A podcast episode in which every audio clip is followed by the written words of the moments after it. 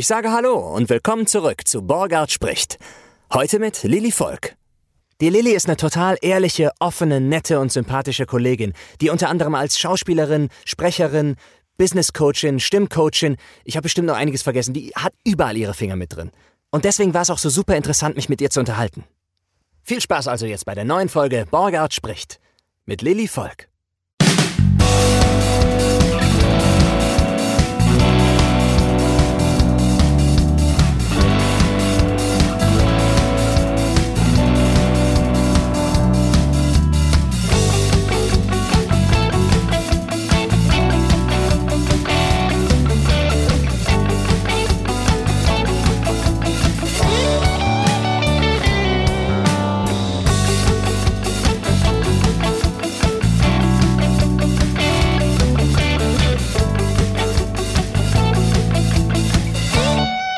Keiner mehr CD-Player. Also selbst auf Konzerten, wenn du die CDs verschenkst, die sagen, sorry, aber ich habe nicht mehr im Auto mehr einen CD-Player. Ja, also ich finde das auch ganz gut, weil dann hat man das haptisch einfach nicht mehr zu Hause. Du kannst CDs, äh, du kannst Musik genießen, hast aber dieses haptische CD, es hat ja auch keiner mehr DVDs.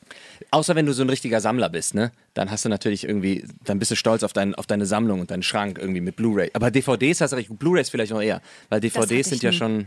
Nie. Also ich bin ja ein großer Anthony Hopkins Fan. Ja. Und da muss ich, da muss ich alle DVDs haben. Das ist ganz klar. Ja. Warum Anthony Hopkins? Ähm, der hat den Wunsch in mir ausgelöst bzw. verfestigt, Schauspielerin zu werden. Ich habe mit 14 ähm, das Schweigen der Lämmer sehen dürfen. Oh, Meine ja, Mutter musst du war- so sagen, ne? Sehen dürfen tatsächlich. Wir dürfen tatsächlich, durfte ich lange nicht. Also ich wollte schon mit 12 oder 13 hab ich das mit, mitbekommen und äh, fand die Jodie Foster auch ganz toll. Und dann hat meine Mutter gesagt, okay, jetzt bist du 14, ich setze mich daneben, als wenn das irgendein Traumata verhindern würde. Aber sie hatte ein besseres Gefühl. Und wie Anthony Hopkins mit den scheinbar so mühelos nur mit den Augen gespielt hat und nur, in Anführungsstrichen, nur geguckt hat. Ich saß da und dachte, das will ich auch können. Wie geil, dass du dir aus dem Film als Idol Anthony Hopkins raussuchst. Ja, gerade der Film, ne, der ist natürlich nicht schön, Aber schauspielerisch natürlich sensationell, ja. sensationell. Und bis heute, ich bin ganz verliebt in den. Ich bin ganz verliebt Hast du in ihn bei Westworld gesehen auch? In, in Ja. Westworld, da war, hat er auch so eine schöne, ruhige Rolle, aber so eine allwissende fast auch toll. Ich finde halt die Serie kacke. Ich fand Ich die erste die richtig Staffel richtig kacke. geil. Die erste Staffel fand ich richtig geil. Ich stand total auf dieses Western-mäßige irgendwie. Und dann am Ende wurde es mir irgendwie ein bisschen zu abgedreht mit den ganzen Cyborgs. Dann hat es das, als hätte es sich komplett gedreht. Aber du fandst von vornherein blöd, oder was? Ich habe versucht, sie zu gucken wegen Anthony. Ja. Und ich, es hat mit mir nicht geklickt. Ne? Manche Serien klicken so mit einem. Mhm.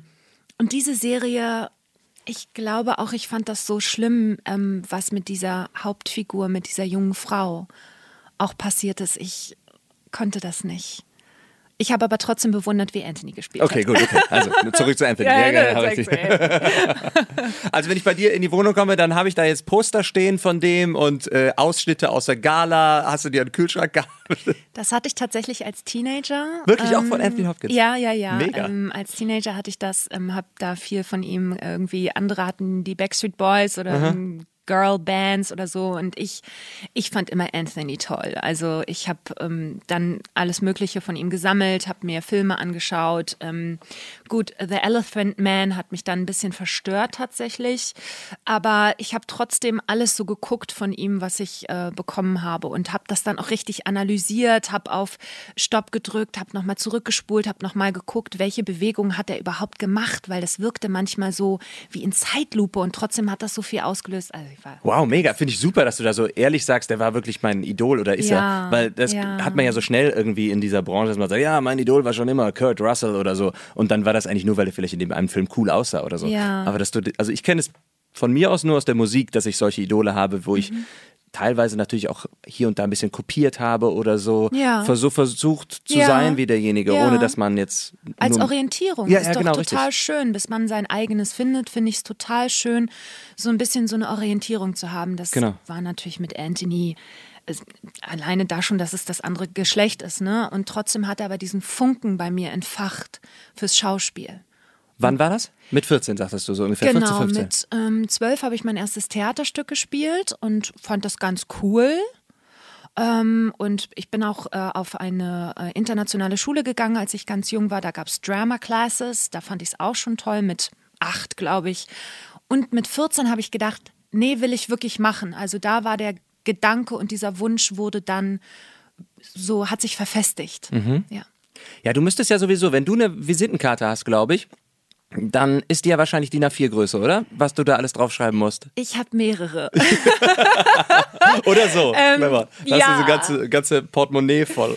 Ja, also ich habe mehrere, muss ich zugeben. Ich bin kein Fan davon, mehrere Si- Visitenkarten zu haben und gleichzeitig möchte ich die Menschen nicht verwirren. Weil ich dann so, ähm, ja, und das bin ich auch und das bin Mhm. Und ich was auch. kannst du, Also- kannst du richtig oder so. Genau, ja, ja, ja, dann klar. kommt nämlich dieses Thema, dass man sich das durchliest und dann denke ich mir so, ja, was kannst du eigentlich richtig oder kannst du davon nichts so richtig? Oder ist das so ein Schauspielding, alles können, aber nichts richtig und nur imitieren? so, ne? Deswegen habe ich da verschiedene. Mhm, Was steht denn da drauf? Oder was, was, was kannst du denn, was du da nicht imitierst? Liste doch mal auf. Lilly Volk, die. Ja, ich, also ich behaupte das jetzt mal, dass ich Ja, das klar. kann. Das darf jeder selber beurteilen. Ich habe eine Visitenkarte, da steht drauf, ähm, zertifizierter Business Coach. Ähm, was steht da noch drauf? Zertifizierter Business Coach, Stimmtrainerin. Auf der anderen steht drauf äh, Schauspielerin und Synchronsprecherin.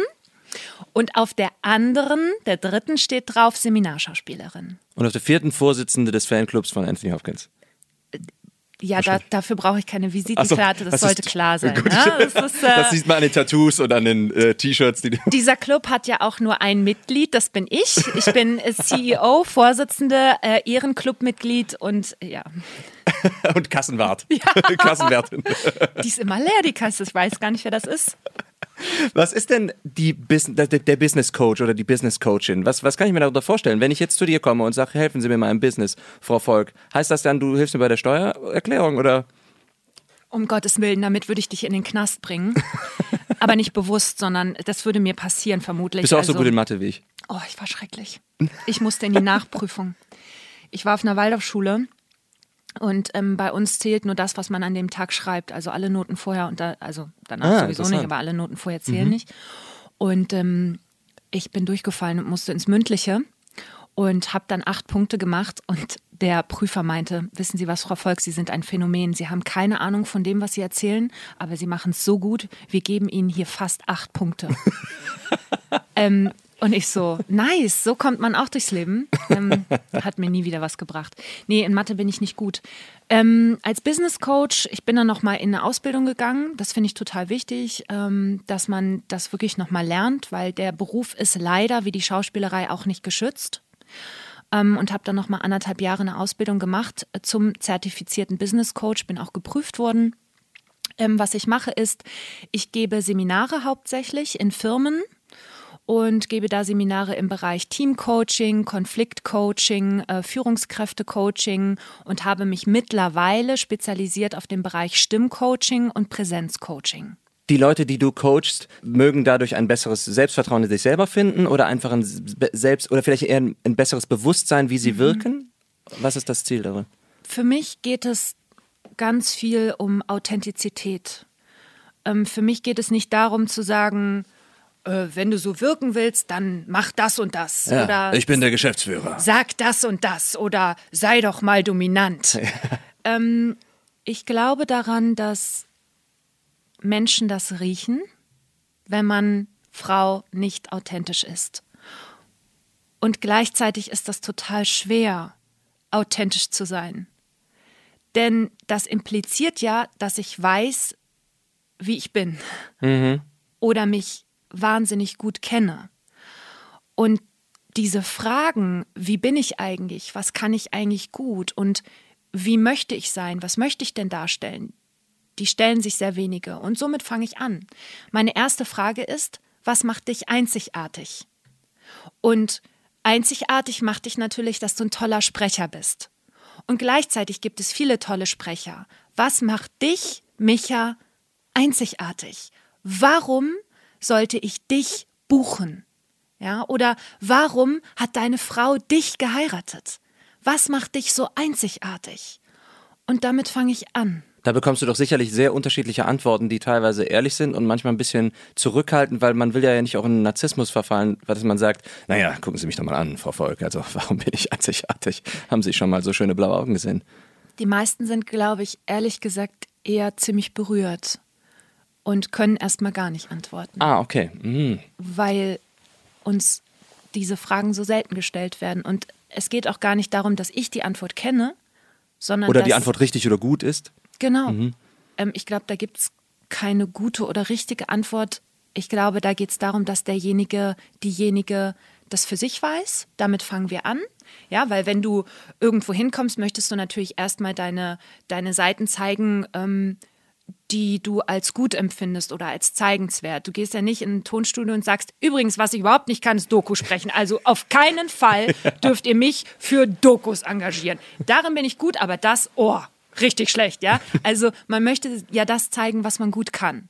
Das heißt, dann muss ich aber auch wissen, was kann ich gut und was möchte ich von mir zeigen, authentisch zeigen.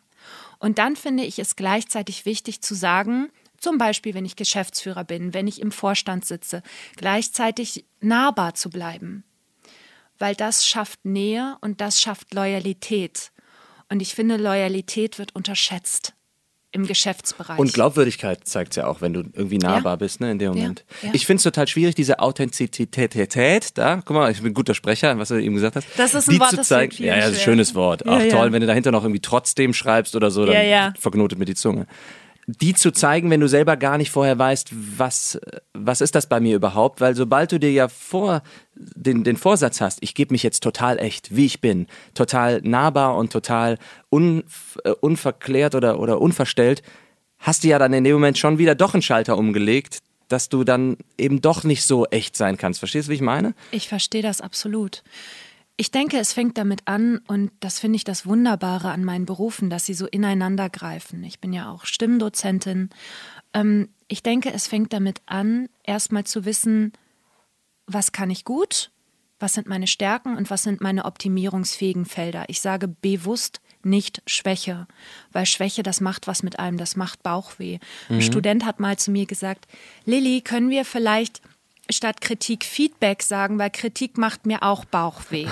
Finde ich wunderbar schön, und großartig. Ja. Ich bin mit dem Wort Kritik aufgewachsen. Durch mein Schauspielstudium ist das so normal für mich. Aber daran sieht man, was Wörter mit einem machen. Und wie unterschiedlich die Leute das aufgreifen. Ne? Der eine kommt vielleicht komplett klar mit dem Wort Kritik wie du und der andere sagt, oh Gott, jetzt äh, es Kritik, jetzt werde ich ich, kommt der Knüppel raus. Um ehrlich zu sein, Kritik, das Wort an sich macht mit mir auch was. Ich finde Feedback auch viel ja, cooler. Ja, ist schöner, ist weicher, klingt auch ein bisschen denglischer, irgendwie cooler als ja. Kritik.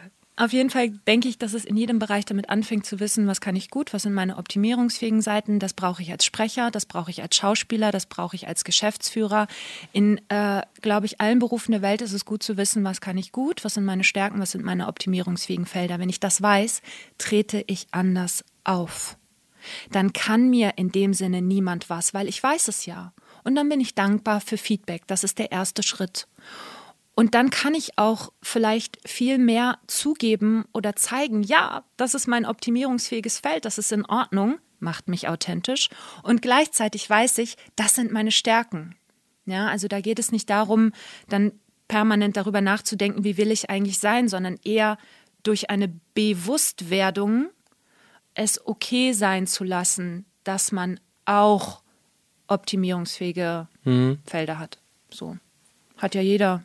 Und das verändert ganz viel im eigenen Auftreten. Das macht einen auch gelassener. Wenn ich bei einem Casting eingeladen bin und ich bin immer noch wahnsinnig nervös bei Castings manchmal. Also ich freue mich immer, weil es mir riesigen Spaß macht und ich bin nervös, weil ich denke, ah, das machst du dann vielleicht nicht so gut oder nicht so gut, wie du möchtest und so weiter. Und dann denke ich, ja, okay. Und es gibt Dinge, da bin ich super in manchen Themen. Und dann gibt es was, da, da darf ich noch dran arbeiten. Und das ist dann okay. Und dadurch bin ich gelassener und spreche da natürlich dann auch besser, würde ich jetzt nicht sagen, aber. Aber freier. für dich so, ja, freier, freier. Ja, ja, genau, richtig. Richtig. Ja. Häufig ist es ja beim Casting auch nicht so, dass die Entscheidung in dem Moment gegen dich ist, wenn du den Job nicht Absolut. bekommst, sondern vielleicht, weil die andere Stimme besser passt ja. oder was Absolut. weiß ich, ne? Das muss man sich ja. ja auch irgendwie noch reinrufen. Das muss man auch erstmal lernen. Absolut, ja. Also, mhm. also irgendwie auf Castings zu gehen und das passiert jetzt nicht so häufig im Sprechen, eher ist es mal so, dass man halt eine Demo mal einschickt, finde ich, irgendwie für, wir suchen Stimmen für Imagefilm XY oder so, schicken Sie uns doch bitte Ihre Demo dazu. Nochmal ein ganz anderes Thema, ob man das umsonst machen sollte oder nicht. Ähm, aber, aber dann schickst du sie ein und dann hörst du ja, manchmal hörst du gar nichts davon zurück oder so. Und ganz am Anfang musst du das auch erstmal lernen. Wieso melden die sich denn gar nicht? Die haben dir gar nicht mal gesagt, irgendwie danke für die Demo. Die mögen mich bestimmt nicht. Dabei ist es halt einfach so, ist halt leider, Das ist das es Business. ist halt leider fucking Business so, ne? Ich kenne das als Schauspielerin, deswegen ähm, hat mich das beim Sprechen gar nicht so tangiert, Mhm. weil dadurch durch die ganzen Castings, die ich als Schauspielerin schon gemacht habe und die ganzen Vorsprechen am Theater, also ich komme klassisch vom Theater, da kannte ich es nie anders. So. Ich habe dann eher nochmal angerufen und gefragt, na, habt ihr euch mein Demo angehört? Genau. Hat es euch gefallen? Und meistens sind die total easy. Die haben natürlich auch jetzt nicht alle Zeit der Welt. Und äh, trotzdem waren die immer sehr freundlich. Also ich habe da gute Erfahrungen gemacht mit den Tonstudios. Ich bin auch immer ein großer Befürworter davon, anzurufen und den, den persönlichen Kontakt oder den direkten Kontakt zu, zu bekommen. Wenn man nicht vorbeigehen kann, ist jetzt vielleicht nicht so die coolste Sache, auch in dieser Zeit nicht, aber Ja. anzurufen, da kann man sich so, da entstellt man dann in dem Moment vielleicht auch das Gegenüber so, dass der sich nicht rausreden kann mit irgendwas oder dann so. haben sie ne? dich schon mal am Telefon. So, ne? und das ist ja, ich sage immer, du, du hast direkt das, mit dem du, deine Stimme, die du sowieso einsetzt, um mit denen zu sprechen, ist, so, ist auch das Produkt, mit dem du irgendwie wirbst in dem ja, Moment. Ne? Ja, und ich finde gleichzeitig nochmal, um äh, auf das andere Thema zu kommen, die Stimme ist so individuell und so ein Fingerabdruck. Und auch das ist ja etwas, womit man sich zeigt und äh, Präsenz ist. Wir vergessen das immer. Auch für jemanden, der kein Sprecherin ist, ist die Stimme ein Fingerabdruck und eine Art von Präsenz, sich zeigen. Das finde ich wunderbar. Was ist denn da für dich die Motivation gewesen, Stimmcoachin zu werden? Die, sagen wir mal, die Persönlichkeitsentwicklung irgendwie so ein bisschen außen vor, aber so vielleicht die, die Stimme von anderen zu optimieren, zu verbessern, denen irgendwie so zu helfen da. Ich bin darauf gekommen, weil ich Seminare gegeben habe, wo ich bemerkt habe, dass viele Frauen erstmal, das war auch bei ähm, Seminaren für Führungs weibliche Führungskräfte, dass eher Frauen oder ich habe es vielleicht eher bei Frauen bemerkt, ein Thema mit der Stimme haben. Also dann, äh, wenn sie in Situationen sind, die sie als druckvoll erleben, ist die Stimme weg, als wie als wäre der Hahn zugedreht. Ja? Ähm, das kennt jeder, ein Kloß im Hals zu haben und ähm, vielleicht, dass man manchmal für Dinge keine Worte hat. In Situationen, wo man emotional erregt ist. Und dann steht da eine Führungskraft vor mir, die sagt, Lilly, ich habe alle Skills. Ich weiß, ich bin gut. Und in dem Moment, wo ich vor dem Vorstand sitze, vor alten weißen Männern, Fällt das Kartenhaus komplett zusammen. dann kriege ich eine Stimme und dann ist die auf einmal ganz hoch. Und natürlich werden wir dann nicht ernst genommen als Frauen, wenn ich auf einmal so rede. Jeder kennt das, der im Callcenter anruft und dann, ja, guten Tag, Lilly Volk am Telefon, was kann ich für Sie tun? Und dann denkt man so, "Wäh, Geil, mit dir ich habe mehr gar Ahnung als die. Meine Frage kriegt die nie beantwortet, die Lilly. Ja, das Ja, macht ja. was mit einem. Absolut. Und da bin ich auf die Idee gekommen zu gucken, kann ich mit denen vielleicht trainieren, dass die wissen, was ist eine Indifferenzlage, wie hört sich meine normale Sprechlage eigentlich an und was kann ich bewusst tun, um dahin zu kommen in diesen druckvollen Momenten. Und das fand ich selber so spannend, weil ich das ja auch von mir kenne. Da bin ich dann irgendwie reingerutscht. Mhm. Ja. Als du aber schon Schauspielerin warst. Ja, ja. Ich bin erst Coach seit 2017 und Schauspielerin. Meinen Abschluss habe ich 2012 gemacht. Wo hast du denn die Schauspielausbildung gemacht? Am Schauspielstudio Frese in Hamburg. Aha. Ja. Die haben als Patron Anthony Hopkins. nee. Warum, warum? Sollten sie. Weil du, weil du in dem Moment als Vagabundin, sag ich mal ganz freundlich, äh, zufällig die Station da oben im Norden hattest oder was? Weil du auch teilweise mal, glaube ich, in Holland gewohnt hast und Ja. dann mal hier und dort. Ja, wir sind sehr viel umgezogen und ähm, studiert und äh, lange für meine Verhältnisse habe ich in Hamburg gewohnt. Deswegen sage ich immer, ich komme aus Hamburg, weil da ist mein Herz, da ist eine so, wir sind viele Freunde wie Familie für mich. Da habe ich angefangen zu spielen und ähm, ja, da wohnt mein Herz. Das ist die Heimat, ne? Das ist meine Heimat. Ja. War das eine Theaterausbildung auch oder eine Schauspielausbildung? Schauspielausbildung, das ging vier Jahre und ähm, also die Ausbildung gehen normalerweise drei Jahre. Ich habe noch ein freiwilliges viertes hinten dran gehängt, habe dann aber auch schon gespielt. Ich äh, hatte das Glück, dass ich damals am Deutschen Schauspielhaus schon spielen durfte während meiner Ausbildung, was für mich der Cool. absolute Traum war. Das war dort auf der Bühne zu stehen, das ist ein unglaubliches Gefühl. Ähm, genau. Da habe ich dann vier Jahre. Das war auch so ein Meilenstein, den du gesetzt hattest oder so. Ja. Du sagst, wo, da will ich hin, ja? Ja, das war ganz lustig, weil ich bin äh, durch die Gegend gelaufen während meines Studiums noch und habe immer gesagt, ich gehe ans Schauspielhaus, ich spiele da. Und alle immer, mm, Lilly, träum weiter, ist in Ordnung. Du gehst ans Schauspielhaus, nee, ist ganz klar. Und dann hat es sogar während des Studiums noch geklappt. Und das ist eine Erinnerung, die kann mir niemand nehmen. Wie bist du damit umgegangen? Hast du dir gedacht, habe ich es euch doch gezeigt? Oder warst du einfach dankbar, glücklich in dem Moment? Wie gehst du mit solchen Situationen dann um? Ich war unglaublich dankbar. Ich war unglaublich dankbar und wusste gleichzeitig, wenn man was wirklich will und dafür natürlich hart arbeitet, ne? ohne Fleiß kein Preis. Einer meiner Schauspieldozenten hat immer gesagt, ein Prozent Talent, 99 Prozent Arbeit. Ähm, ja, weiß ich nicht, ob ein Prozent Talent jetzt stimmt, aber Überspitzt ne? ist es eine schöne, Ja. äh, ja, ja. Absolut. Und wenn man daran wirklich glaubt und bereit ist, hart zu arbeiten, dann kann das wirklich passieren, was man sich wünscht. Vielleicht sogar manchmal sehr anders, als man sich gewünscht hat, aber irgendwo kommt man auf jeden Fall immer hin. Das ist ein kosmisches Gesetz für mich. Ja, besser als Murphy's Law, ne? Wusstest du dann schon früher, als du den, die, die, die Karriere der Schauspielerin eingeschlagen hast, wie breit das Feld tatsächlich ist und dass es auch noch Sprechen gibt und dass es vielleicht auch noch irgendwie Mu- Musik und Tanz gibt oder so? Hast du da auch eine bestimmte Sache schon angepeilt stattdessen dann? Weil du schüttelst gerade mit dem Kopf, nee, du wusstest nicht, wie, wie breit es ist. Was hast du dir denn dann gedacht, wo will ich dann hin, wenn ich dann jetzt die Schauspielerin bin? Ich wollte, ich wollte immer zum Film. Ich wollte immer drehen. ja, äh, apropos, was man sich wünscht und was dann dabei rauskommt. Äh, ich wollte immer drehen und bin dann auf eine Schauspielschule gekommen, die ihren Schwerpunkt, wie die meisten Schauspielschulen, ähm, es sei denn, es sind explizit Filmschulen, auf Theater gelegt hat. Und dann habe ich mich mit dem Theaterspielen angefreundet und dann tatsächlich auch verliebt. Einfach weil es so präsent ist. Es ist so in dem Moment und du kannst es nicht wiederholen. Und diese Energie zwischen Schauspielern auf der Bühne und mit dem Publikum zusammen, das ist einfach unersetzbar. Es ist einfach anders. So und das fand ich dann auch ganz toll. Habe das dann auch gemacht, das Theaterspielen und habe gemerkt, wie viel mehr es gibt. Und dann habe ich gemerkt, es gibt auch noch das Sprechen und dann gibt es noch das Performance-Theater. Das fand ich alles ganz toll und ganz spannend. Wann hast du dann und wie hast du dann da noch irgendwelche Routen eingeschlagen, um das andere auch zu verfolgen? Kam das nach und nach? Hast du konkret gesagt, jetzt möchte ich mal sprechen? Wie geht das, Ich wenn du so einfach- zielstrebig bist? Ich habe einfach alles ausprobiert. Ich habe dann ähm, einen Freund von mir angesprochen, das ist ähm, der Erik Scheffler. Es ist ein ganz, ganz toller Sprecher, ein ganz lieber Freund geworden. Der hat damals am äh, Schauspielhaus Hamburg auch gespielt.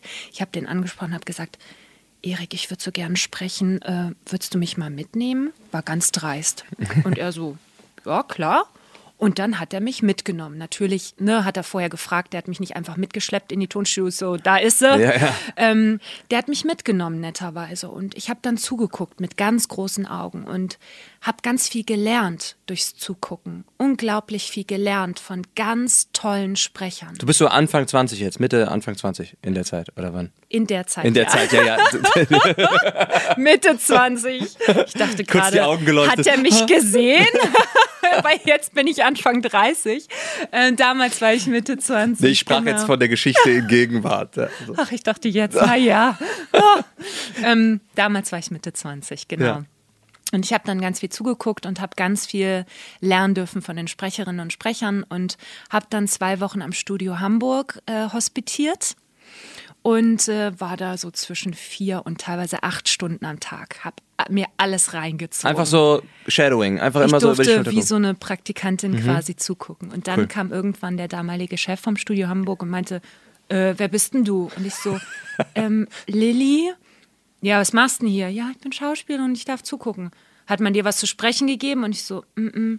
Äh, und dann rief er, hier, gib dem Mädchen mal was zu sprechen. Äh, und ich so, oh Gott, da hat mein Herz ganz doll geschlagen. Oh Gott, ich darf jetzt. Und dann äh, zwei Minuten später stand ich in einem riesen Studio, ganz alleine und durfte meine erste äh, Sache synchronisieren und war, oh, ganz stolz. Mega. Mhm. Das war auch wirklich synchron in dem Moment? Das war synchron ähm, und ich war ein Two-Taker. Da war ich sehr stolz drauf. Ich war ein Two-Taker, ähm, weil ich natürlich Angst hatte und mir hat das ja niemand beigebracht. Ne? Ich hatte das zwar gesehen, wie es so funktioniert, aber das erste Mal dann, ne? Und dann siehst du da die Zahlen 3, 2, 1 los und das war ganz spannend. Ne? Und die haben mir dann gesagt, pass auf, äh, du bist hier eine junge Mutter, ähm, Verhörszene, du warst es nicht. Okay, okay, go. Hast du noch Fragen? Äh, nö, ja, los. und ich so, ja, okay. War ja. das vielleicht die beste, der, die beste Art und Weise, da überhaupt reinzuspringen? Anstatt dass du wusstest, okay, nächste Woche habe ich diesen Termin, sondern von jetzt auf gleich? Das war die beste Art.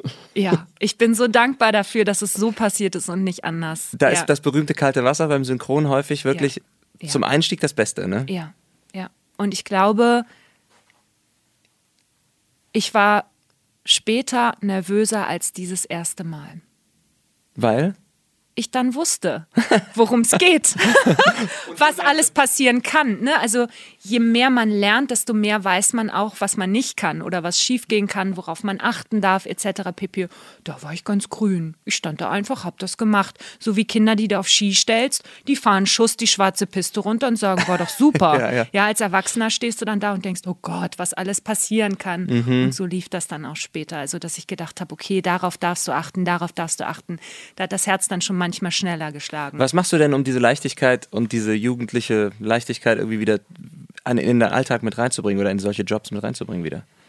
Ich frage mich immer wieder oder ich erinnere mich immer wieder daran, warum ich es tue. Und ich tue es aus Freude. Ich mache es, weil es mir einfach Spaß macht, weil es mir Freude macht, weil es ein toller Beruf ist und weil ich jedes Mal, wenn ich vom Mikrofon stehe, unglaublich dankbar bin. Und manchmal bin ich wütend auf mich und traurig, weil ich denke, den Job hätte ich besser machen können. Und dann denke ich mir, ja, und gleichzeitig weiß ich, ich gebe immer alles. Ich versuche mein Bestes zu geben. Und wenn es in dem Moment nicht mehr ging, dann ist es so. Und dann hoffe ich, dass ich das nächste Mal es besser machen kann. Und das gibt mir so eine Leichtigkeit. Das finde ich sehr schön. Dieses eigene Streben, in dem Moment das Beste für sich selbst zu geben, dass man daraus gedenkt, hey, das war vielleicht im Vergleich mit allen anderen nicht das Beste, aber es war für mich in dem Moment, so bin ich zufrieden, wie ich es gemacht habe. Ja, ich, ich lebe das in dem Moment und ich finde, dass wir als SprecherInnen auch eine große Ehre und Verantwortung haben den Menschen gegenüber, die uns hören, die wir begleiten dürfen in einem Alltag, den wir nicht mitbekommen. Und gleichzeitig ist das für manche ganz, ganz wichtig. Für mich zum Beispiel die drei Fragezeichen. Ich liebe die drei Fragezeichen. Das ist ein großer Teil meines Lebens. Ich kenne jede Folge fast auswendig. Für mich ist das ganz wichtig. Die haben mich in so vielen Situationen begleitet, auch angefangen als Kind, da war ich zehn. Und deswegen weiß ich als Sprecherin, es ist so eine Ehre und so eine Verantwortung, da zu stehen. Und meine heilige Pflicht ist für mich, eine Geschichte zu erzählen. Und in dem Moment geht es nicht darum, ob ich finde, dass ich gerade gut bin oder nicht. Oder ob das das Sprungbrett ist für deine nächsten geilen Jobs, verstehe. Absolut. Es geht darum, eine Geschichte zu erzählen und Freude dabei zu haben und mit Herzblut dabei zu sein. Das ist für mich mein heiliger Auftrag, mein, ja, ja, doch mein Auftrag, den ich von den Leuten, von den Tonstudios bekomme. Ja.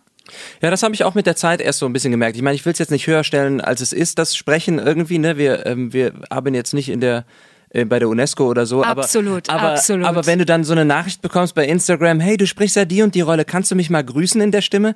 Dass ich denke, ach wie süß. Also erstmal ist man natürlich, dass man, Ja, da ja. fühlt man sich geschmeichelt, ne? Aber man denkt, ja klar mache ich das für dich, weil ich glaube, der Person äh, XY bringe ich jetzt ein, irgendwie eine kleine Sprachnachricht und so und das ist für die wahrscheinlich wie für mich, wenn, weiß nicht, wenn mir ja, ich, okay, jetzt wollte ich gerade sagen, wie, wenn mir Paul McCartney ein persönliches Lied singen würde, aber das ist ein bisschen zu hoch gegriffen jetzt, Leute. Ich nehme sofort zurück. Michael Burger, Paul McCartney des Synchronisierens. Ah. Fast wie in echt. Ja, aber wie ist das denn mit dem Business Coach? Ich stelle mir, stell mir das jetzt gerade so vor, um das vielleicht auch nochmal aufzugreifen. Wir arbeiten ja eben nicht bei der UNESCO oder so, sondern wir machen ja nur irgendwie dann doch nur sprechen und dann macht man manchmal auch Werbung. Das ist jetzt nicht besonders hilfreich für irgendwie die Menschen. Ist es auch vielleicht so, dass du diesen, diesen, diesen Stimmcoach und diesen Business Coach, all die Dinge, wo du Leute so anleitest, dass du das auch aus einer Art Ambition heraus gemacht hast? Oder ich frage, ich will ja gar nichts vorwerfen, aus welcher Ambition heraus machst du das denn raus, diesen Leuten auch helfen zu wollen in dem Moment? Was, wolltest du da was Größeres vielleicht noch machen, so für, für die Welt, für die Menschen, als nur alleine vor dem Mikrofon zu stehen? Ja, also ich durfte mit Ende 20 mal eine Lippenstiftwerbung drehen. Das hat mir sehr viel Spaß gemacht. Und danach habe ich gedacht, wow, willst du das dein Leben lang machen? Was ein Bullshit, oder was? Ich habe mich so nichtig gefühlt in Mhm. dem Moment. Natürlich hat mir das Spaß gemacht und ich war total dankbar, dass ich das machen durfte. Und gleichzeitig dachte ich, das reicht mir nicht. Und ich möchte etwas tun, womit ich anderen dienlich bin. Und ob Lilly Volk jetzt diese Lippenstiftwerbung dreht oder Bums, ist völlig egal für die Menschheit. Ähm, ich maße mir nicht an, dass ich jetzt denke, äh, dass ich, äh, dass alle auf mich gewartet haben. Darum geht es mir nicht, sondern ich hatte so dieses Bedürfnis, ähm, dienlich zu sein in irgendeiner Art und Weise. Und das äh, Sprechcoaching ist insofern dienlich, als dass Menschen mit mir zusammen üben, sich besser verständlich zu machen und vor allen Dingen mehr und mehr auf ihre Art. Auch ich bin noch in der Generation groß geworden, wo uns oft gesagt wurde, liebe Mädchen sind leise, machen große Äuglein Und pitchen nicht? und haben dann eher so eine Stimme, ja, ähm, wie man es ja auch oft kennt aus Computerspielen oder ne, so, haben eher so eine Stimme. Dabei hast du eigentlich so eine Stimme, ja. Und ich kann mich über meine Indifferenzlage viel besser ausdrücken. Und viele Frauen, die gemerkt haben, wow, ich habe eigentlich gar nicht so eine Stimme, sondern das ist meine Stimme. Die haben geweint, weil sie gesagt haben, ach, das bin ich. Spannend. Und ich kann mit dieser Stimme auch Nein sagen. So. Und das hat viel damit zu tun, ähm, seine eigenen Grenzen wahrzunehmen, mehr zu sich selber zu finden, mehr ich sein zu dürfen in, in der Businesswelt, in einer eher noch männerdominierten Welt, zu sagen, nein. Da wirst du viel ernster genommen, als wenn du sagst, nein. so, Ja, ist natürlich maß, äh, maßlos übertrieben. Ja, klar. Ne? Wir, sind überspitzt hier. Ja, ja. Genau, und da habe ich gemerkt, dass ich da anderen dienlich sein kann und ähm, das macht mir Freude. Das finde ich schön. Also es ist ja wirklich sehr nobel, dass du das so sagst, aber gleichzeitig muss man ja auch sagen, es ist ja auch toll, dass es dir dann auch trotzdem noch was gibt gleichzeitig. Wenn du dann Absolut. siehst, dass, wie jemand vielleicht äh, durch, durch den Unterricht mit dir, durch Eigeninitiative oder durch nur den kleinen Ruck, Schubs, den du gegeben hast, vielleicht dann so wächst. Diese leuchtenden Augen zu sehen und zu sehen, dass jemand sagt, wow, Lilly, ich wusste gar nicht, dass ich so eine Stimme habe. Ich wusste gar nicht, dass, das ka- dass ich das kann. Oder diese Rührung über sich selber zu sehen, zu sehen, ähm, was da alles an Gold verborgen liegt. Denn ich tue das ja nicht in die Menschen rein, das ist ja schon da. Ich bin ja nur diejenige, die denen hilft, das wieder zu finden oder zu sehen. Dieser Moment der leuchtenden Augen, das ist so unbezahlbar, Micha, und das ist reiner Egoismus, weil ich das liebe. Ich feiere das in dem Moment so Aber du hast dir ab. verdient dann in dem Moment. weißt du, Ähm, finde ich auch okay. Ich liebe das und ähm, ja, deswegen tue ich es und es macht mir Spaß und gleichzeitig bringt es den Menschen was. Schön. Großartig. Du bist dann von der Schauspielschule runtergekommen. Lass uns noch mal ein bisschen biografisch werden. Nach der Schauspielschule ins Sprechen reingerutscht, hast hier und da ein bisschen äh, Make-up-Werbung gedreht, hast du gerade gesagt. Ja. Gab es einen Moment, in dem du dich auch irgendwo angekommen gefühlt hast, oder ist es weiterhin einfach so eine Reise, die du, die du dann machst? Ich habe mich nie angekommen gefühlt, nie. Was aber jetzt nicht schlimm ist. Teils, teils. Also ähm, manchmal hat mich das ganz unglücklich gemacht, dass ich immer das Gefühl hatte, ah, aber du willst doch eigentlich dahin und du willst doch eigentlich das machen und, und eigentlich müsstest du doch schon wo ganz anders sein. Ja. Ich glaube, das war für mich die größte Herausforderung an diesem Beruf des Schauspieler, Schau, äh, Schauspielerin sein.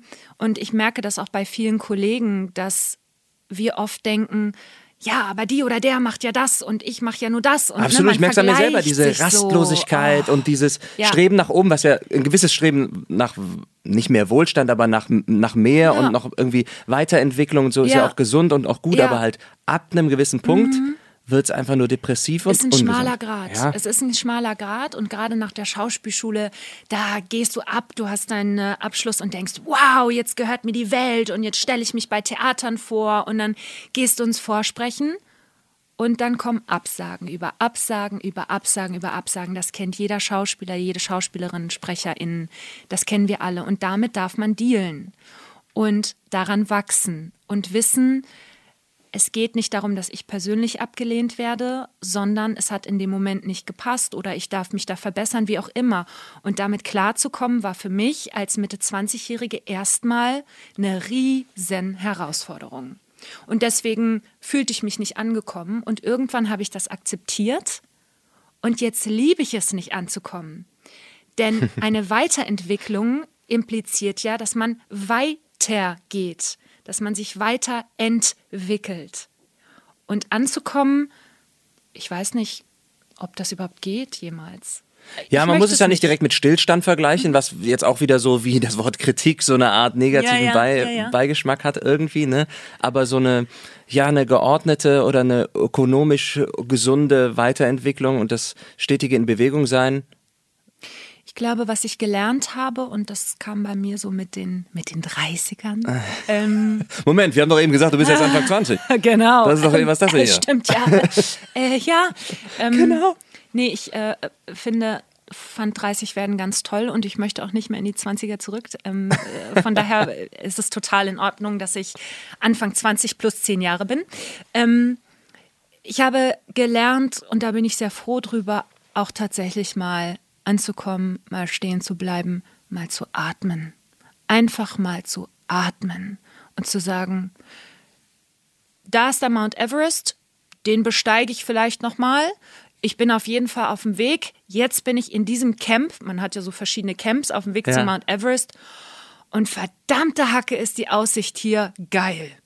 Ich bin nicht auf der Spitze und gleichzeitig ist die Aussicht von hier aus auch mega geil. Und ich feiere mich kurz mal dafür ab, dass ich bis hierher gekommen Finde bin. ich super. Und mir das zu erarbeiten war echt hart.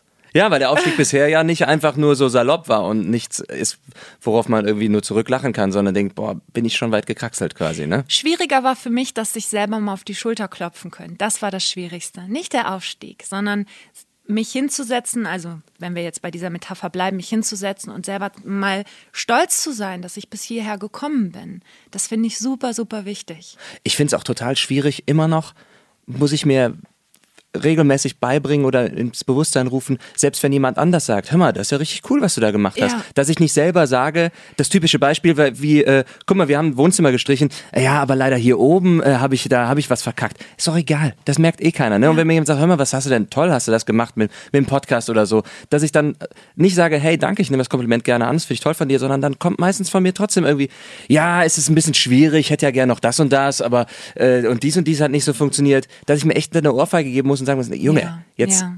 bleib doch einfach mal, freu dich doch einfach mal darüber gerade. Ja, das ist so eine Mentalität, die wir vielleicht auch eher in Deutschland so anerzogen bekommen, habe ich so das Gefühl, dass ähm, man sagt so, ja, aber da muss ich noch dran arbeiten, ne? Und ja, das Mhm. Ja, aber es hat auch was vielleicht mit so einer Art, ja, hm, so einer Humility zu tun, dass du sagst, ich will mich jetzt nicht höher stellen als alle anderen, Vielleicht ne? auch, so ein ja. bisschen Ja. Mhm. dieses äh, ge gebeugt gehen oder so, ne? Was jetzt, ja, ist schwierig. Ja. Die Persönlichkeitsentwicklung, die ist ja, ich finde das schön. Also ich meine, der, der Everest soll jetzt nicht das Ziel am Ende des Lebens sein, wo dann auf der Spitze stirbst du, ne? Irgendwie soll vielleicht einer der vielen Berge sein, aber ich finde, dass diese Metapher fand ich sehr, sehr schön gerade. Warte kurz, jetzt habe ich gerade den Faden verloren. Ich trinke mal einen Schluck. Ähm, ja, wir waren jetzt noch ne, bei, meinem, bei meinen Stationen. Ich habe ähm, dann Theater gespielt in ähm, Hamburg, in Mainz am Staatstheater, zum Schluss in Wiesbaden am Staatstheater und habe nebenbei immer gesprochen und ähm, bin, glaube ich, so ein bisschen in der Kaste und nicht nur so ein bisschen, sondern so ähm, äh, das Videogame Girl geworden. Also ich, äh, ich bin das Mädchen mit der Kalaschnikow in der Hand in jedem Game. Dabei bin ich gar kein Gamer, aber irgendwie äh, ja, bin ich dann da gelandet und war bei, durfte bei vielen Games mitsprechen. Und was ich daran zum Beispiel total toll finde, ist, dass es da um so viel Power geht und äh, man dann mal so richtig alles rauslassen darf. Dann wird es ja auch oft sehr laut. Und ähm, ich komme dann immer vollkommen nass geschwitzt auf allen Vieren, krabbelnd da raus. Und ähm, bei manchen Games war das so, dass wir ähm, Westen mit Gewichten anbe angezogen bekommen haben und so Kettlebells, die wir schwingen durften, damit das auch die Noch Stimme authentischer klingt. noch authentischer klingt, ne? Im Kampf. Ähm, angestrengt klingt. Und ähm, ich äh, trainiere auch Graf Maga, also ich komme aus dem Kampfsport und für mich super. Ich fand das geil. Ich stand am Mikrofon mit dieser äh, äh, Gewichtsweste und habe da volle Power gegeben und ähm, ja, großartig. Das habe ich geliebt und ähm, ja, obwohl ich selber kein Gamer bin, aber äh, das macht mir Spaß. Du hast zum Beispiel unter anderem die eine Hauptrolle in Call of Duty Modern Warfare gesprochen, richtig? Farah. Farah. Ja. Mit unserem äh, Podcast-Kollegen und meinem guten Kumpel Sebastian Für. Der hat da auch eine Hauptrolle gesprochen. Ihr habt sogar eine Szene zusammen. Ich glaube, auf seiner Webseite kann man sich das mal angucken. Ach, schön. Oder, oder bei YouTube irgendwie, Ja. Wie Ja. ihr da gemeinsam miteinander sprecht und er zieht los in den Krieg und Ja, du ah, musst ja, ihm die war mein Erlaubnis. Kollege. Ja, ja, genau, richtig. ja. Ich habe ihn leider cool. nie getroffen. Aber Ähm, toll, kompliziert sich klasse, eure, eure Stimmen. Und eure. Du hast ja sogar, das, das finde ich ja toll, finde ich ja leider sehr selten in Computerspielen, vielleicht häufiger als im Synchron, mit äh, Akzent auch gesprochen, ne? Ja. Weil die. Farah halt aus welchem, weiß nicht, wo sie jetzt herkam, wo es spielt, aber Das ist so ein eher so ein Fantasiemix, weil man da natürlich ähm, keiner Nationalität auf die Füße treten möchte Verstehe. oder sagen möchte, äh, die sind die Bösen. Die Russen sind immer die Bösen, die Amerikaner sind immer die Guten. Deswegen war das so ein, so ein Mix-Max-Fantasie. so ein bisschen rollendes R, bisschen Rachen, bisschen, das und das. halt. Rollendes R und ähm, so ein bisschen das. Also Ja. ich, ich habe so ein bisschen alles äh, kombiniert. Es klang aber wirklich gut. Also es klang jetzt nicht so wie, ah, da versucht eine Sprecherin irgendwie exotisch zu sein, sondern ich fand es Ja. wirklich gut. Also den Clip, den ich jetzt gesehen habe, da generell. Ganz witzig, im Casting durfte ich noch Arabisch äh, sprechen. Und ähm, das haben die mir dann so ein bisschen ähm, als Lautschrift gegeben. Und ich wusste tatsächlich gar nicht, dass ich ein Casting habe. Ich war in dem Tonstudio und dann haben sie gesagt, ah Lilly, wir haben noch ein Casting für dich. Hast du noch kurz Zeit? Und ich so, äh, ja, klar. Und Da dann, das kalte Wasser schon wieder. äh, schon wieder das Kalte. Irgendwie, äh, für mich schwimmt sich's besser kalt anscheinend. Keine Ahnung. Also mich muss man überraschen, son dann läuft's. Ähm, sonst nicht, aber dann. Und dann äh, durfte ich Arabisch sprechen. Das war natürlich, oh, das, äh, aber ist auch spannend. Ja, wir haben dann das versucht irgendwie hinzukriegen ähm, und das wurde dann, glaube ich, im Nachhinein aber rausgenommen. Die äh, arabischen Texte. Ich glaube, ein, zwei Sätze haben sie noch drin gelassen. Aber sehr, sehr spannend, fand ich großartig. Cool. Holländisch sprichst du auch, ne? Een heel klein beetje. Weil ja. du da ein bisschen gewohnt hast, ja? Äh, in den Nederlands, ja. Ja. Amstelveen, ja. In der Nähe von Amsterdam, oder was ist das? Genau, Amstelveen ist ähm, etwa 20 Minuten von Amsterdam entfernt, ja. War das da, wo du auf der internationalen Schule warst?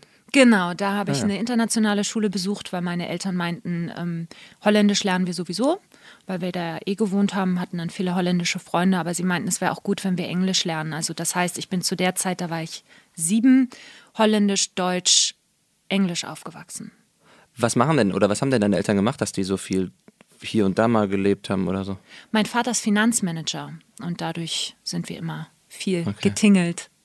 Du, deine, deine Eltern und deine vielen Geschwister, Vier ich, ne? Schwestern. Vier wir sind Schwestern. fünf Mädchen. Ach, du Idiot. Da kommt die Kraftstimme her.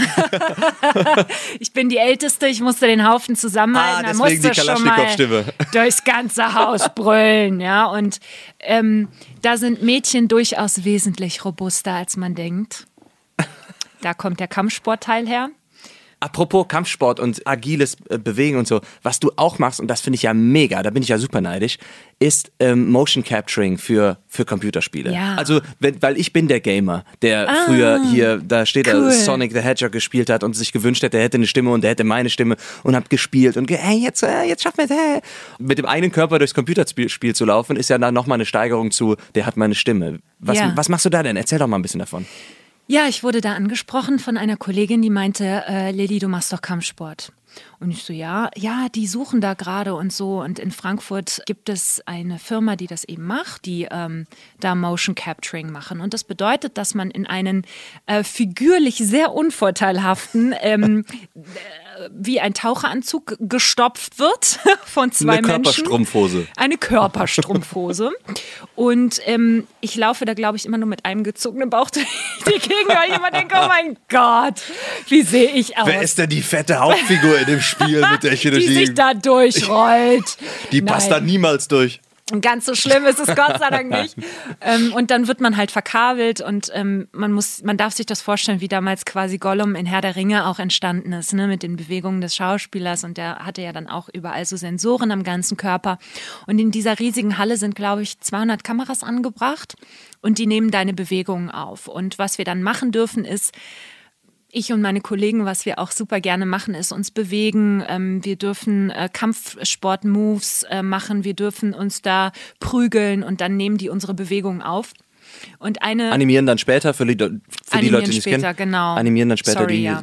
Die Genau. Körper darüber, die Figuren. Die sehen dann da am Ende der Halle sitzen dann ungefähr sechs bis sieben Menschen mit großen Bildschirmen, Computern und auf diesen Computern sehen die unsere Bewegung und auch die animierte Figur schon. Weil die schon vorgefertigt ist, verstehe. Mhm. Also Teilweise.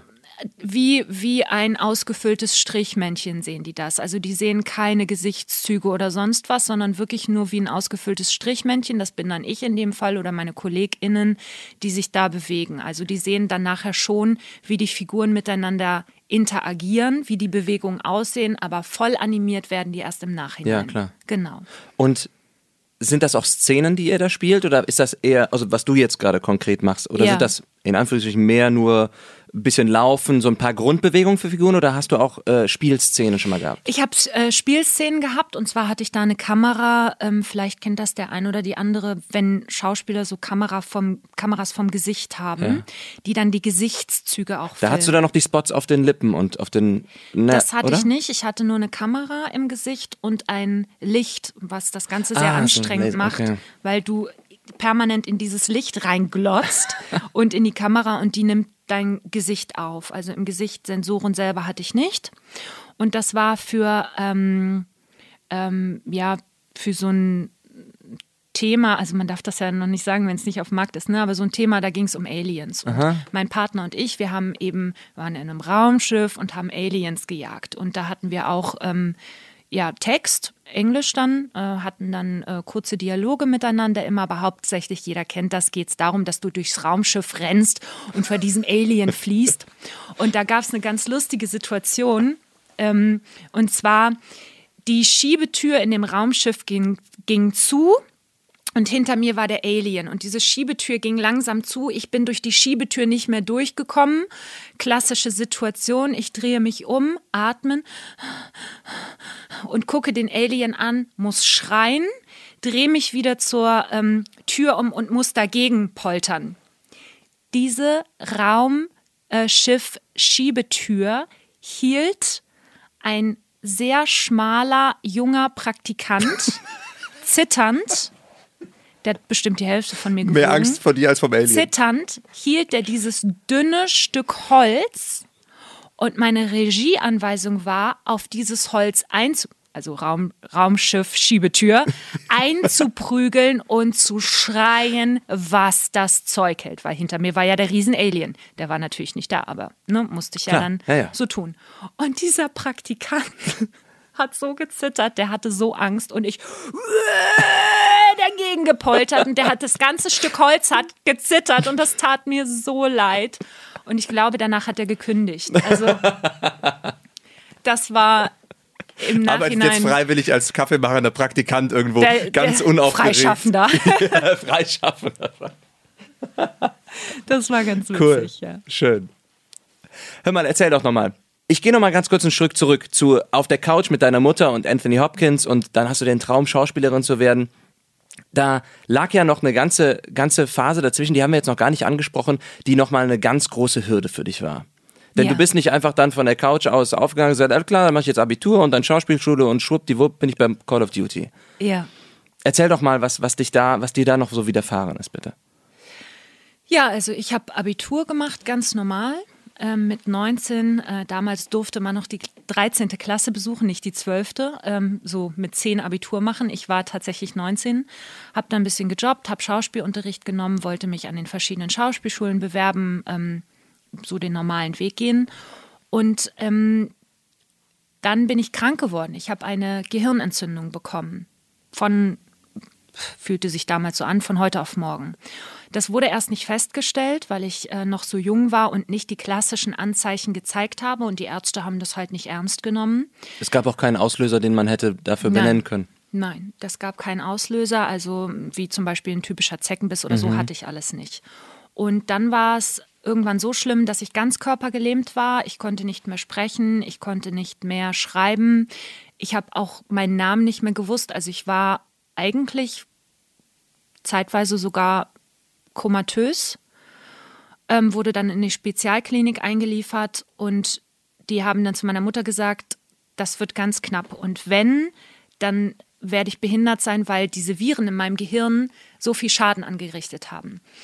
Ich habe es dann irgendwie überstanden ähm, und als ich dann einigermaßen wieder ansprechbar war, was schon ein Wunder war, laut den Ärzten, fragte mich die Ärztin, was ich mit meinem Leben machen möchte. Und dann habe ich gesagt, ich möchte Schauspielerin werden. Und dann hat sie gelacht und hat gesagt, Sie werden höchstens am Fließband arbeiten, weil das, so wie Ihr Gehirn aussieht, das wird nichts.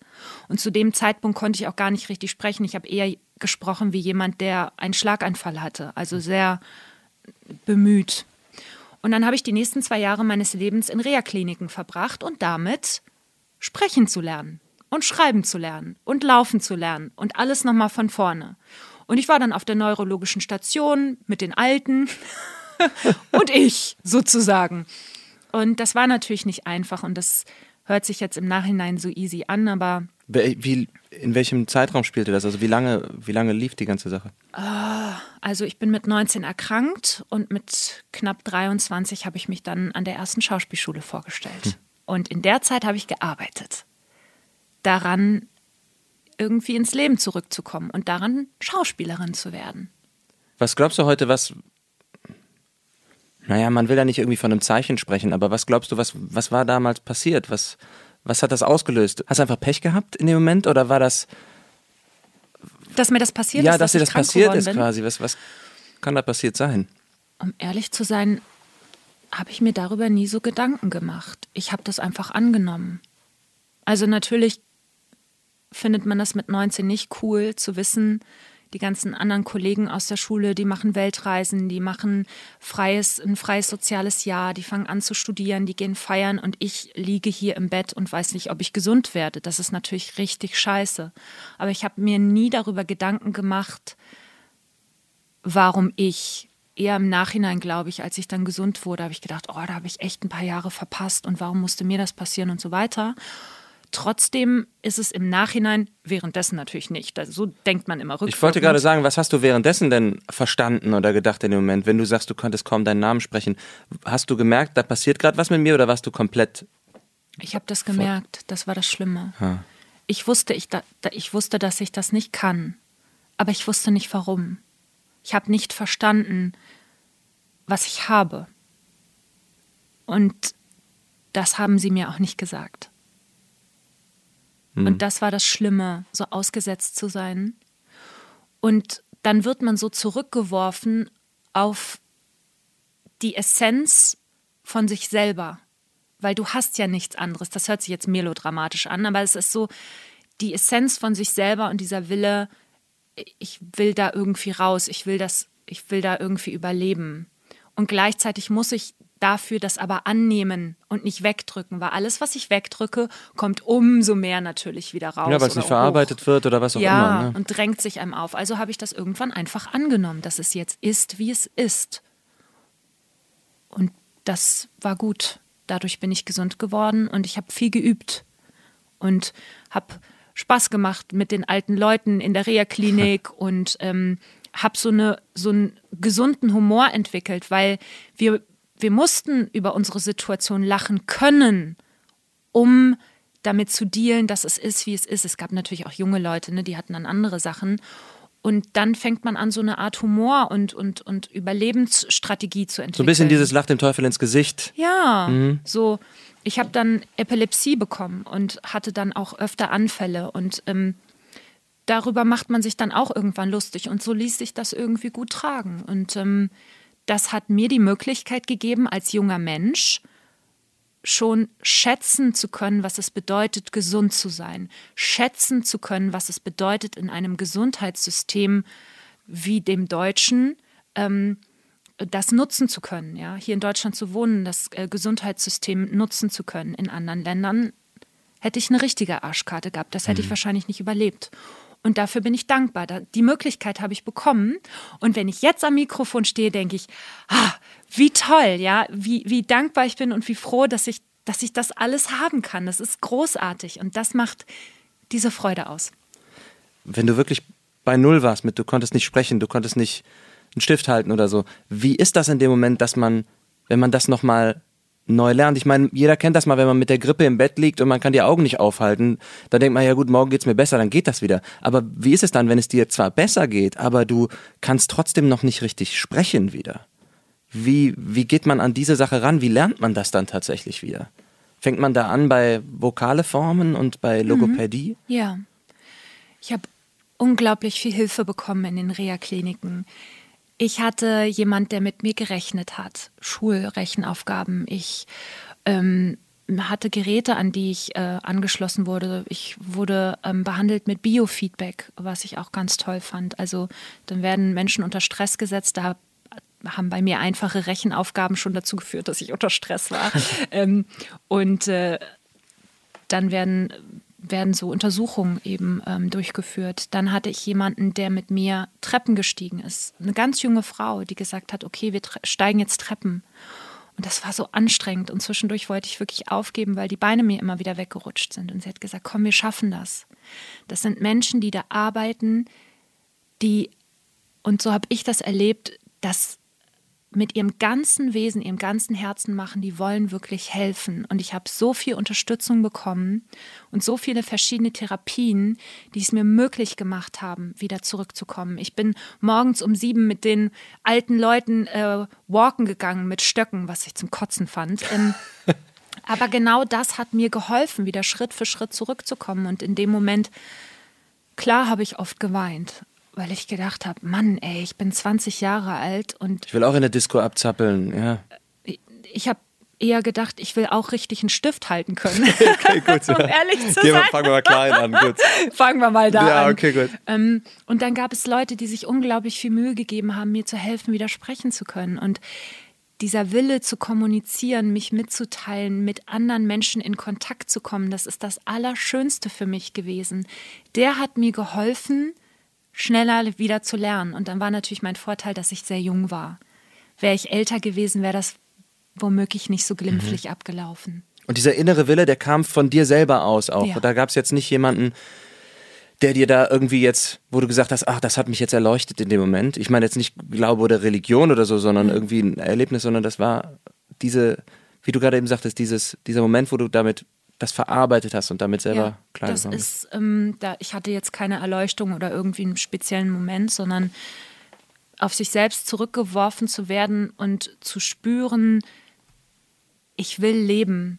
Und rauszugucken aus dem Fenster aus, hört sich jetzt auch so pathetisch an und zu sehen, da da steht ein Baum und die Blätter fallen und die Jahreszeiten ändern sich. Ich kam natürlich lange nicht raus und ich würde so gerne mal wieder spazieren gehen. Ja, dann sind ja diese Dinge sind ja schon das Highlight. Wow, ja, klar. Das war für mich das Größte.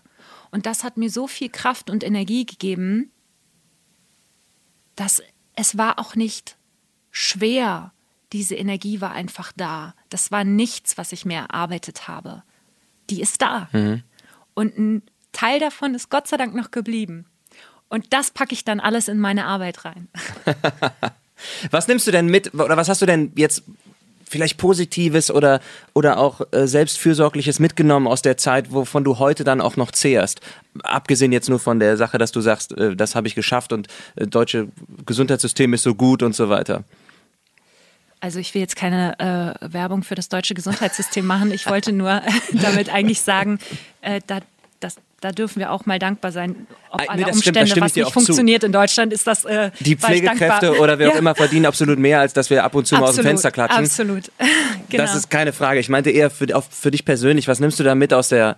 Ähm, also wir haben ja schon viel darüber gesprochen, über das mehr Bewusstsein im Leben und sich das, sich da öfter mal denken, hey, guck mal, wo wir jetzt schon stehen und halblang. Ich, ich glaube, wir können alle viel mehr, als wir glauben. Es hat nur nicht jeder die Chance, so wie ich sie hatte, das so krass auszutesten. Wir können alle viel mehr. Und diese Limitierungen, die wir uns selbst auferlegen oder zulassen, dass andere sie uns auferlegen, du bist zu alt, du kommst von der falschen Schule, ach, es gibt so viele Sprecherinnen, es gibt so viele Schauspielerinnen, das ist alles Bullshit.